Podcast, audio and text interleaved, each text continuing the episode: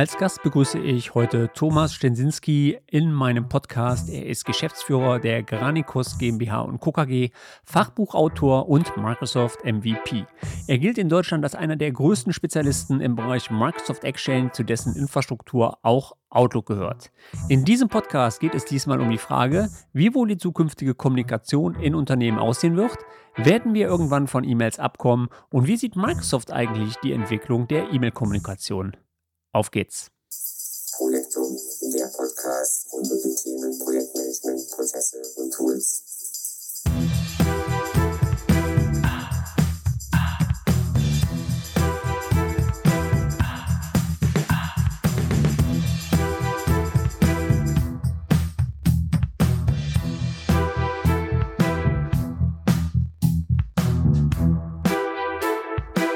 Ich begrüße heute mit in der Leitung einmal den äh, Thomas Stensinski.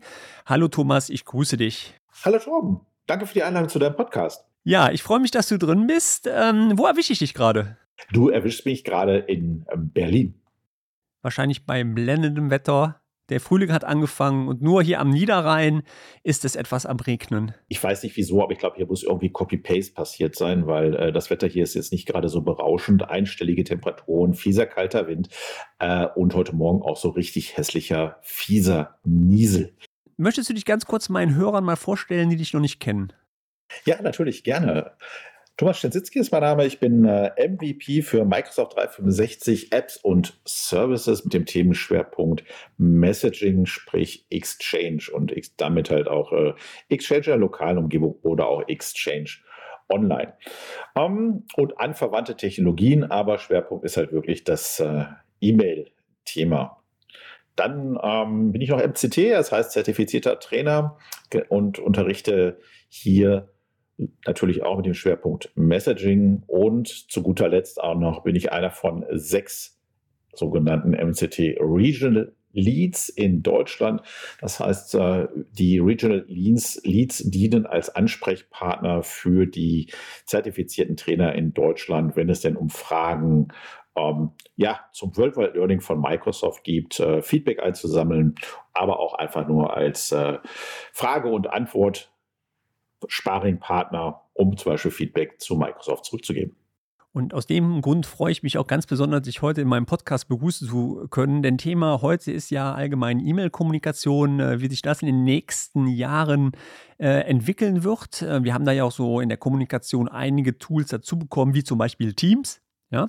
Ähm, und äh, vor Jahren Microsoft ja schon gesagt hat mit der Einführung von Gemma, dass E-Mail ja irgendwann mal tot ist. Aber totgeglaubte leben länger, wie man merkt, denn äh, die Hauptkommunikation fällt ja immer noch auf das E-Mail-Mittel, ähm, richtig? Ja, definitiv. Also E-Mail wurde schon seit Jahren immer wieder mal totgesagt. Es äh, erfreut sich aber bester Gesundheit und sorgt bei vielen Unternehmen weiterhin für Verwirrung und es ist zum einen von Nutzen, auf der anderen Seite äh, geht natürlich von E-Mail-Verkehr natürlich auch ein richtig großes Risiko aus, weil ähm, ich sag mal so, es ist halt ein Einfallstor nicht nur für Spam, was einfach nur ärgerlich ist natürlich, aber auch ein Einfallstor für ähm, Phishing oder halt auch wirklich für reguläre Malware äh, E-Mails. Woran liegt das, meinst du eigentlich, dass wir nach wie vor so auf E-Mails setzen? Ähm, wenn man mal so ein bisschen schaut, ist ja Teams mittlerweile schon eine Plattform, die auch, auch bei uns im Unternehmen sehr stark genutzt wird. Ähm, das ist ja eigentlich eine einseitige Kommunikation. Das heißt, ich sende einem eine E-Mail mit und ich weiß doch nicht mal, ob er diese gelesen hat oder nicht. Bei Teams kann ich das zwar jetzt mittlerweile ja auch ausschalten. Das heißt, ich habe eine direkte Kommunikation zwischen Sender und Empfänger. Manchmal hat man auch Erwartungshaltungen, dass man innerhalb von einer Minute Minute darauf antworten muss bei vielen in einem Unternehmen. Warum, ist, warum meinst du, ähm, sind wir nach wie vor so E-Mail geprägt in der Kommunikation? Ja, also das hat aus meiner Sicht mehrere Gründe. Zum einen ist es aber das spannende Thema E-Mails, wenn ich die schreibe und bekomme darauf keine Antwort, dann habe ich es trotzdem dokumentiert. Und E-Mails werden bei vielen äh, aufbewahrt seit dem St. Nimmerleinstag. Ja, also es gibt Postfächer, die sind so groß, da sind E-Mails drin, seitdem irgendwie mal eine E-Mail-Plattform beim Kunden aufgesetzt wurde. Ja, E-Mail ist sowas wie, äh, ist mein Cover My S Repository. Ja, da kann jemand sagen, oh nee, äh, wir haben hier einen Vorfall noch von, ähm, von XY und dann kann man sagen, ja, gar kein Problem, da habe ich reagiert drauf. Das war äh, im April 2017. Warte, ich suche mal und dann kann man sagen, hier ist die E-Mail, ich habe alles richtig gemacht. Ja, das ist so, ich kann belegen, das Sternchen, mhm. Sternchen, Sternchen.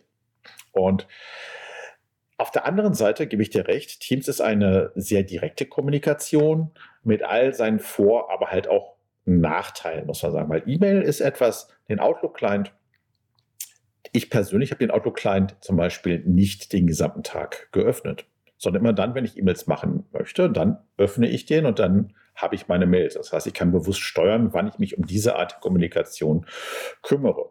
Teams wurde uns unter die Weste gehoben, um zu sagen, Teams ist super. Teams man, ist halt immer äh, an, kann man halt laufen lassen und dann hat man immer eine direkte Kommunikation. Ähm, das ist aber ähm, zwar richtig, aber auf der anderen Seite natürlich auch die Situation, dass man als Anwender sich Gedanken darüber machen muss, wann möchte ich wie mit welchem Werkzeug arbeiten. Die Erwartungshaltungen haben sich immens verschoben. Und bei E-Mail, um das noch kurz zu sagen, bei E-Mails ist es natürlich so, wir sind inzwischen ja verwöhnt. Ja, weil E-Mails sind, also werden relativ zeitnah zugestellt. Und wenn das nicht der Fall ist, dann heißt es, ist das große Drama da. Damit gefragt, warum dauert das denn so lange? Und dann sage ich immer, ja, E-Mail-Kommunikation ist warteschlangenbasierte Kommunikation mit der Betonung auf Warte. Ähm, wie du gerade schon gesagt hast, ist es ja so meine, ähm, wie hast du es so nett gesagt, Save My Ass-E-Mails oder äh, Cover My, my Ass-E-Mails. Cover My Ass, genau. G genau. Ähm, die Kommunikation allgemein mit den E-Mails ist ja, weil du gerade sagtest, der User kann ja entscheiden, muss das der User deiner Meinung nach machen oder ist das eigentlich schon eher eine Unternehmens- und Organisationsform und das Unternehmen muss eine klare Kommunikationsstrategie hierfür vorgeben? Ich meine, E-Mail ist klar. Ich meine auch im Vertrieb, wenn ich Angebote äh, schreibe, das geht schlecht über Teams. Ja, Natürlich könnte ich theoretisch das Angebot jemand geben, aber ich muss es ja auch pflichtbewusst archivieren. Es funktioniert halt nicht. Dafür brauche ich noch nach wie vor eine E-Mail. Ähm, aber die Kommunikation allgemein, also wenn ich so auf Unternehmensblick schaue, wir haben, wenn wir das mal nur zusammenzählen, wir haben ja noch Jammer, ja, dann haben wir Teams, dann haben wir E-Mails, dann haben wir vielleicht noch WhatsApp Business, was noch mit integriert wird. Ähm, es gibt ja jede Menge. Wer muss das vorgeben? Wer, also wie würdest du, wie berätst du da die Unternehmen? Naja, also zum einen hast du gerade noch, was E-Mails angeht, natürlich einen sehr wichtigen Punkt erwähnt, weil äh, E-Mails sind natürlich ein Teil der Geschäftskommunikation und damit unterliegen sie auch der Aufbewahrung. Und äh, es gibt halt rechtliche Regulatorien, warum ich bestimmte Dinge über E-Mails auch machen muss, damit sie entsprechend in den Systemen auch aufbewahrt werden können. Was mhm. bei Teams wiederum sich, ich sag mal gelinde gesagt, ähm, naja, nur mit ein paar Krücken halt möglich ist. Vorgehen, was die Kommunikations- Möglichkeit angibt, ist etwas, das sollte, ist ein kulturelles Thema im Unternehmen. Definitiv. Und das merkt man auch daran, wenn man sich jetzt mit, oder wenn man mit Outlook in der Microsoft 365 Welt unterwegs ist, dann bekomme ich, äh, da wird darauf berücksichtigt, mein Gegenüber ja, wenn es im gleichen Unternehmen ist, wie hat denn mein Gegenüber seine Arbeitszeit eingestellt? Das heißt, wenn ich eine neue E-Mail verfasse, die ich jetzt dir, Torben, senden möchte, ja, und es ist jetzt 16.30 Uhr und du hast bei dir in deinem Profil aber hinterlegt, ja, nee, meine Arbeitszeiten sind halt äh, von 8 bis 16 Uhr, dann bekomme ich einen Mailtipp angezeigt, der mir dann sagt, hey, du, du möchtest dem Torben schreiben, aber pass mal auf, dessen Arbeitszeit ist hier eigentlich schon ähm, rum. Möchtest du, überleg dir doch bitte mal, diese E-Mail dann lieber morgen um 8 zu senden und nicht jetzt um 16.30 Uhr, weil du, ähm, ja, stören ist das das falsche Wort, aber du ignorierst seine Art, seinen Tag zu gestalten. Mhm.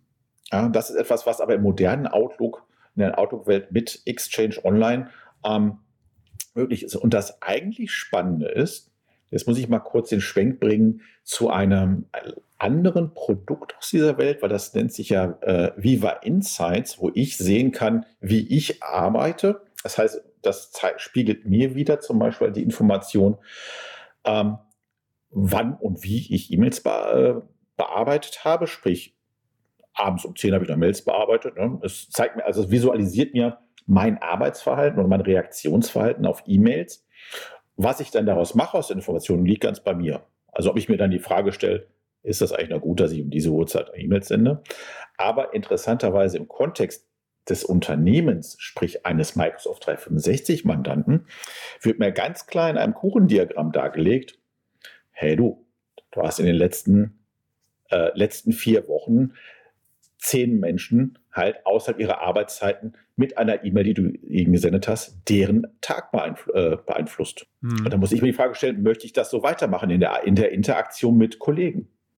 Ähm, das ist ziemlich interessant. Also ich kenne das zum Beispiel von Firmenphilosophien ähm, bei Ex-Unternehmen, wo ich war. Da gab es ähm, verschiedenste, ich sag mal wirklich ähm, Broschüren, wo das auch da, dass zum Beispiel keine E-Mails mehr an Kunden ab 17 Uhr geschickt werden, weil das eine gewisse Unprofessionalität auch zeigt dem Kunden gegenüber. Äh, guck mal hier, der kriegt seine Arbeit nicht während der Arbeitszeit hin. Ja? Ähm, da hat man sich früher ja schon drum gekümmert. Jetzt kümmert sich Microsoft um die ganze Geschichte, wie du es gerade schon erzählt hast, in, mhm. FIFA, ähm, in den FIFA-Produkten. Ähm, wie kommt dieser Wandel von Microsoft? Meinst du, Microsoft hat selber gemerkt, dass sie den Bogen ein bisschen überspannt haben, was den Stresslevel der, der User mhm. betrifft? Weil ich bin ganz ehrlich, also wir hatten ja die vorherige Podcast-Aufzeichnung. Ich habe da ja auch meine Best Praxis-Tipps für meine Schulungen, die ich auch immer halte, mit Atem im Fenster ausschalten, alles ähm, um fokussiert zu arbeiten. Microsoft bringt das auch, wie du gerade gesagt hast, Fokus, ja, Besprechung was meinst du, warum macht Microsoft das? Also wie kommt Microsoft auf einmal auf den Trichter? Aber jetzt müssen, haben wir jahrelang haben wir gepusht Produktivitätssteigerung, jetzt müssen wir mal wieder zurückschrauben, hm. wie sie mehr geschillt sind. okay, also zum einen ähm, Microsoft denkt nicht, dass sie da was falsch gemacht haben. Sie versuchen einfach nur Sachen äh, oder, oder Möglichkeiten zu schaffen, mir Sachen aufzuzeigen, weil es gibt ja, es ist ja keine technische Lösung. Ich werde ja nicht aktiv durch einen, einen technischen Schalter daran gehindert, meine Mail nicht vielleicht doch um 17.30 Uhr dir zu senden. Mhm. Mir wird nur angezeigt wie, hey, denk doch mal drüber nach. Es wäre vielleicht klug, dies jetzt nicht zu tun. Ja, mehr passiert da ja nicht. Und das ist das Resultat äh, der letzten drei Jahre im weitesten Sinne. Also mit den letzten drei Jahren meine ich halt die Zeiten, wo wir bewusst unbewusst primär Homeoffice-Zeiten hatten, ja, wo sich auch der starre Arbeitsalltag verschoben hat. Das heißt, es gab nicht mehr diese eine Uhrzeit, an der ich beginne, die eine Uhrzeit, zu der ich aufhöre, sondern es fing an, dass diese Grenzen verschwommen sind, dass ich zwischendurch mal eine längere Pause mache, dafür den abends ein bisschen länger mache, weil ich tagsüber andere Dinge erledige, weil ich sowieso zu Hause bin.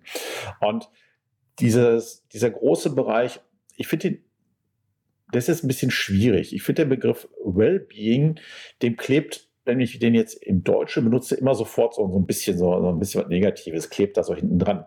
Aber die Idee dahinter ist halt auch, ähm, weil das hat Microsoft ja mit den eigenen Mitarbeitenden halt weltweit erfahren, dass das Wohlempfinden der Arbeitnehmerschaft in einem Unternehmen das ist, was auch zur Produktivitätssteigerung des Unternehmens beiträgt. Das heißt, sind, sind die Mitarbeitenden im Unternehmen in ihrem Arbeitsumfeld und damit ist jetzt, ist es unabhängig, ob es Homeoffice ist oder das Büro, zufrieden, dann identifizieren sie sich auch stärker mit dem Unternehmen und sind auch bereit, stärker zu arbeiten. Ja, aber man darf nicht vergessen, Microsoft ist ein US-amerikanisches Unternehmen. Ich könnte jetzt die, die Position einnehmen einer, äh, einer Personalvertretung und argumentieren, ja, ja, klar, geht natürlich dann darum, dass man halt am Tag mehr arbeitet als nur diese acht Stunden. Ja, aber aus diesem starren Konstrukt einer acht Stunden Arbeitszeit in einem fixen Zeitfenster davon wegzukommen, halte ich für eine gute Idee. Weil ich kann dann diese acht Stunden die ich in einer Vertrauensarbeitszeit leiste, aber in meinen Tag einbetten, so wie es bei mir passt. Und das erfordert einfach auch neue Arten zu reagieren und zu arbeiten, auch mit E-Mails. Und ich verstehe den Ansatz zu sagen, wenn ich E-Mails so spät schreibe, dann ist es eine vorne oder kann als Unprofessionalität gewertet werden. Es ist natürlich immer ein zweiseitiges Thema, weil zwischen dem, was ich als derjenige, der sie schreibt, diese E-Mail um diese Uhrzeit sehe, aber was auf der Empfängerseite auch wahrgenommen wird, wenn ich sie so schreibe. Und da kann ich entweder weiß ich, dass das dann so als unprofessionell oder unprofessionell wahrgenommen wird, oder ich treffe einfach die Annahme, dass es so sein könnte, obwohl mein Gegenüber vielleicht darauf wartet, heute noch die Antwort zu bekommen. Das ist immer, es ist schwierig, da eine klare Linie vorzugeben. Also ich glaube, dass viele, die auch mit dem E-Mail-Client arbeiten oder E-Mails beantworten, sich vielleicht auch gar nicht so bewusst sind, dass sie gerade, sage ich mal, ähm, außerhalb ihrer Zeiten arbeiten. Ähm, wie du das gerade schon gesagt hast, Abkommen von diesen acht Stunden sehe ich mit zweiseitigem ähm, Auge. Einmal bin ich auch jemand, genauso wie du, der sehr viel und sehr gerne arbeitet. Ich glaube, das liegt aber daran, dass wir unsere Arbeit auch zum Hobby gemacht haben. Auf der anderen Seite denke ich, dass es halt auch Menschen gibt, die einfach von, von 8 bis 17 Uhr ihre Arbeit machen wollen, dann wieder nach Hause gehen wollen und sagen, so, ich bin jetzt zu Hause, ich habe jetzt Feierabend, gehe meinem Hobby nach, was was anderes sein kann, ne? Modelleisenbahn bauen oder sonst was. Wenn ich allerdings die ganze Zeit weiterhin zugetriggert werde und auch ähm, weiterhin mein Mobiltelefon immer dabei habe, ist es natürlich auch so der Effekt, dass man trotzdem drauf guckt und mal schaut. Ähm, da gibt es denn da Möglichkeiten, auch von der Organisation her, dagegen zu lenken? Hast du da auch Kunden, die sagen, okay, wir kümmern uns um das Thema und sagen, okay, ab 17 Uhr gehen gar keine E-Mails mehr raus? Ähm, der, also zum einen ja, es gibt natürlich auch mit, mit diesen Arbeitszeiten oder auch, wie ich es gerade gesagt habe, dass man das alles so flexibel dann hat. Das gilt natürlich nicht für alle. Ja, es ist natürlich sehr stark davon abhängig, in welchem Geschäftsumfeld man sich gerade so bewegt. Und ich kann das auch total nachvollziehen, den Unterschied zwischen, hey, ich habe meinen Job zum, äh, ich habe mein Hobby zum Beruf gemacht, ja, wo das dann alles total fließend ist. Aber um auf die äh, Frage zurückzukommen, in den Kundenprojekten bei Unternehmen ganz unterschiedlicher Größe, auch unterschiedlicher Geschäftsfelder, wurden in der Vergangenheit wurden immer mal versucht, technische Regelungen umzusetzen, was aber dann meistens immer sehr schnell äh, wieder beendet wurde, weil nämlich dann Situationen eingetreten sind, wo dann Fristen gerissen wurden, weil E-Mails, weil, weil der Zugriff auf E-Mails unterbrochen war für ein gewisses Zeitfenster und man dann leider als Unternehmen auch Fristen verpasst hat. Und hat man gesagt, ja, okay, ist vielleicht doch nicht so die cleverste Idee, das mhm. einfach so zu unterbinden, weil, ähm, weil auch jemand, der solch einem Unternehmen von extern eine E-Mail sendet, hat eine gewisse Erwartungshaltung an das, was passiert. Und das ist immer gut, wenn beide in irgendeiner Form von Dialog sind. Das heißt, wenn ich jetzt ein Hersteller bin und meine Lieferanten äh, senden mir äh, halt E-Mails, dass ich dann auch kommuniziert habe zu sagen, bitte erwartet nicht, dass von Freitag 17 Uhr bis Montagmorgen 7.30 Uhr irgendwelche Mails beantwortet werden. Die kommen an, da wird sich aber erst am Montag drum gekümmert. Mhm. So, und das, das ist diese Erwart Erwartungshaltungsmanagement, was eher so ähm, aus einem ganz anderen Bereich kommt, aber hier finde ich ein sehr wichtiger Punkt. Lass uns mal ein bisschen von der Organisation weggehen zur Technik, zu Outlook. Ähm, dort wird ja momentan sehr viel im Internet geredet vom neuen Outlook-Client, der irgendwann mal kommen wird. Jetzt kommt natürlich immer die Frage, kommt mhm. er, kommt er nicht? Äh, momentan ist es halt so, dass ähm, entweder die Leute ihr Outlook-Client im Office-Paket mit bei haben, das installieren können und auch nutzen können. Und es gibt einmal die Möglichkeit, mhm. dass ich, wenn ich Outlook installiert habe, einmal oben das neue Outlook testen kann, wobei wir schon im Vorfeld geklärt haben, dass das nicht nicht das neue Outlook ist, was irgendwann mal kommen soll. Ähm, wie, wird sie da, wie wird da die Entwicklung in Zukunft aussehen? Müssen wir uns irgendwann wieder mit einem neuen Tool beschäftigen? Wird dieses Tool dann komplett anders aussehen, wie wir das jetzt gewohnt sind? Ähm, wie sieht da die, die Richtungsweise oder die Marschrichtung von Seiten Microsoft aus? Naja, Outlook, Outlook ist so ein, ähm, so ein Biest als Applikation. Ähm, weil du musst dir vorstellen, wir haben halt Outlook in ganz unterschiedlichen Varianten am Start. Wir haben es einmal in zwei Desktop-Varianten, das heißt einmal für Windows am Start, es einmal für macOS am Start, jeweils aus den Office-Applikationen heraus. Outlook hat eine sehr Outlook Desktop hat eine sehr lange Historie.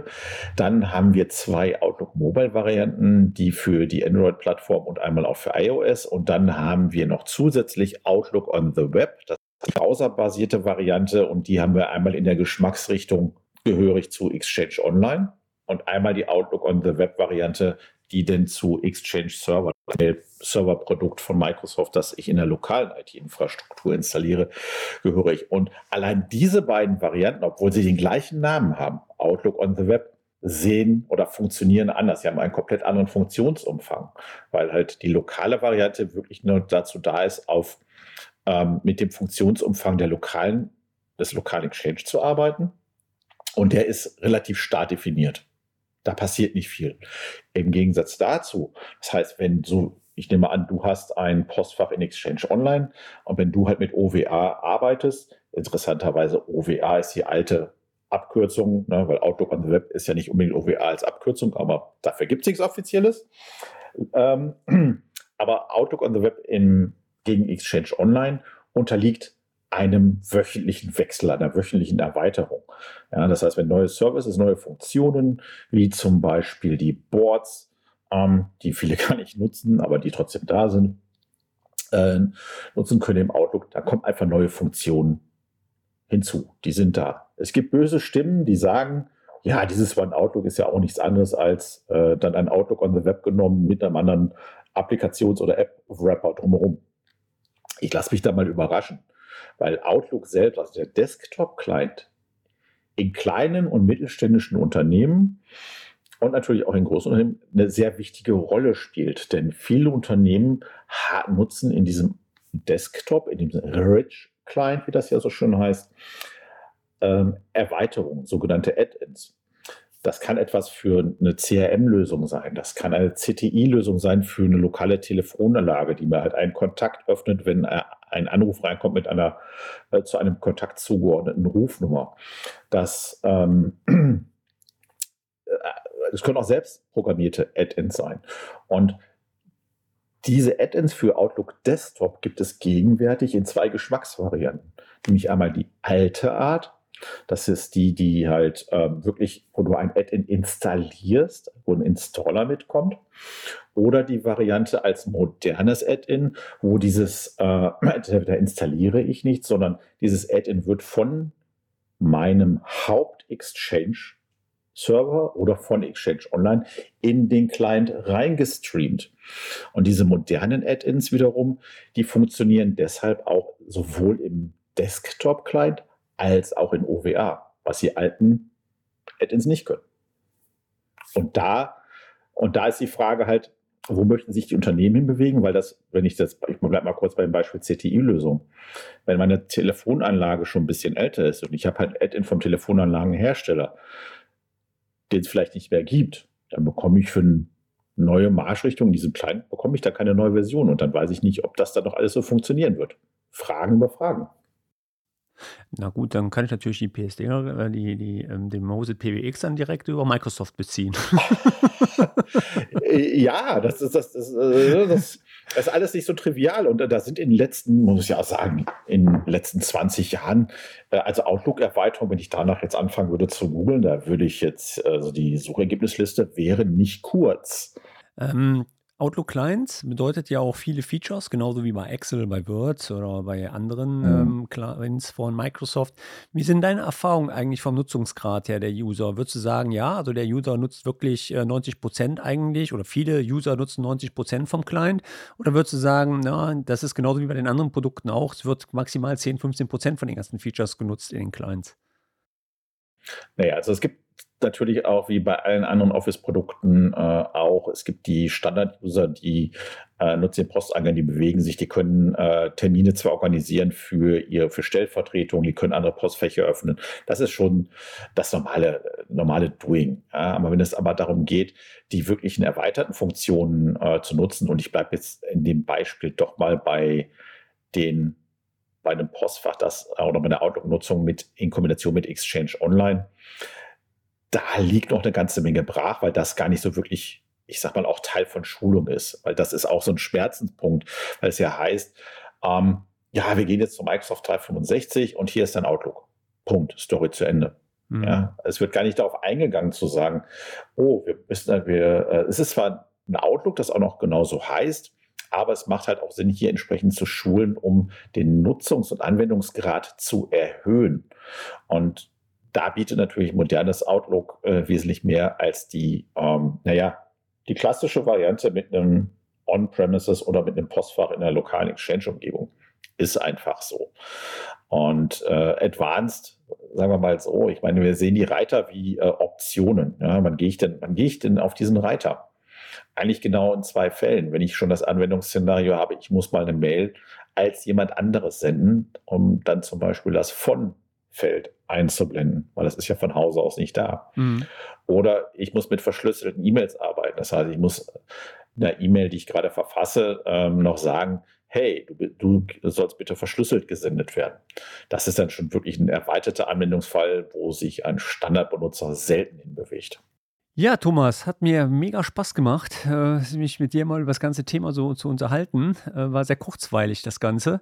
Ähm, wenn Leute das ganze Thema interessiert, ob es jetzt Exchange-Migration sind, Exchange-Integration, Outlook-Schulung, wir haben ja gehört, du bist MCT-Trainer, ähm, wo kann man Informationen von dir abrufen? Na, am einfachsten geht das natürlich äh, als erster Einstiegspunkt natürlich liebend gerne auf meiner äh, ganz persönlichen Homepage. Ja, das heißt auf äh, stensitzky.de. Das ist der Einstiegspunkt. Und ihr findet mich natürlich mit äh, Thomas Stensitzky auch bei LinkedIn oder auch auf Twitter und dort können wir gerne den Kontakt herstellen. Und du hast auch einen eigenen Podcast, wo ich auch schon zu Gast sein durfte. Ähm, möchtest du den auch mal ganz kurz vorstellen? Wo geht es da drum? Bei dir im Podcast? Ja, ich habe einen, ähm, mein Podcast ist der Tech and Community Podcast, ähm, verlinkt, also ihr findet ihn am besten über podcast.granikos.eu. Das ist so die Einstiegsseite und beim Tech und Community Podcast geht es darum, zum einen User Groups ähm, aus, der, aus Deutschland äh, vorzustellen, was sie denn so machen. Äh, wir haben da so Azure am Start, äh, natürlich auch Office 3 oder Microsoft 365 aber auch die MVPs, die hier in der Community sehr stark unterwegs sind, vorzustellen, so wie dich, Torben. Das haben wir ja letztens einen sehr interessanten Talk zum Thema nicht nur Projekt, sondern Aufgabenmanagement und das auch nicht nur im beruflichen Kontext halt gehabt, aber auch das Tech ähm, abzudecken, das heißt Technologiethemen zu haben, dort auch äh, Lösungen und Anwendungsfälle und kleine Herausforderungen, die im täglichen Doing auftauchen, im Podcast zu erklären und immer ein Stückchen mitzunehmen, weil, sind wir ehrlich, manchmal kann nicht alles einem, einem Eigenstudium einfach so nachhalten. Ne? Ich habe zwar auch so einen RSS-Feeds-Reader äh, am Start, aber der überfordert mich immer wieder, was da an Informationen so reinläuft. Ja, und den kann ich auch gar nicht mehr in meinem Online-Client in Outlook nutzen. Ha, gutes Stichwort. ja, stimmt. Ja, das ist ja leider so, dass äh, ich meine, die alten, die ich mir im Client noch konfiguriert habe, die sind mit rübergekommen, aber ich kann keine neuen hinzufügen. Ja? Äh, RSS ist tot, ja? lebt auch genauso ja. lange weiter. Ja, korrekt. Dein ja. Team ist nichts hinzuzufügen. Genau. Aber Outlook, ist ein Outlook war schon immer eigentlich ein schlechter RSS-Reader. Ja, es war einfach praktisch, ne? Du konntest einfach rein und dann wurde es einfach aktualisiert. Ich habe dann immer jeden Morgen auch gleich gesehen, wo die neuen äh, Blogartikel kamen. Was ganz, ähm, was kannst du da empfehlen ja. von deiner Seite aus als RSS-Feed-Reader? Ähm, ich nutze ähm, Feedly, heißt das gute Stück. Ah, okay. Ja, äh, das ist der, den ich ähm, auf jeden Fall nutze. Das ist äh, feedly.com und der ist auch in seiner äh, freien Variante relativ umfasst eine ganze Menge Funktionen. Und der kommt auch mit, für den gibt es auch eine mobile App, das heißt, ich kann den nämlich interessanterweise sowohl im Browser als auch auf Mobiltelefon unterwegs gut konsumieren. Okay, dann bedanke ich mich ganz herzlich bei dir, ähm, dass du bei mir im Podcast zu Gast warst. Ähm, ich glaube, meine Hörer haben heute viel mitnehmen können, was das Thema E-Mail-Kommunikation betrifft. Und das letzte Wort gehört natürlich dir. Ja, ich möchte noch mal in, in die äh, Bresche springen, äh, springen, natürlich, weil Outlook und E-Mail ist etwas, das wird uns auch noch in den nächsten zehn Jahren begleiten. Outlook ist nicht tot und ähm, ja, nutzt Outlook und lernt es ein bisschen weiter kennen. Das lassen wir mal so stehen und ich würde sagen, vielen Dank Thomas und ich bin raus. Ciao. Ciao.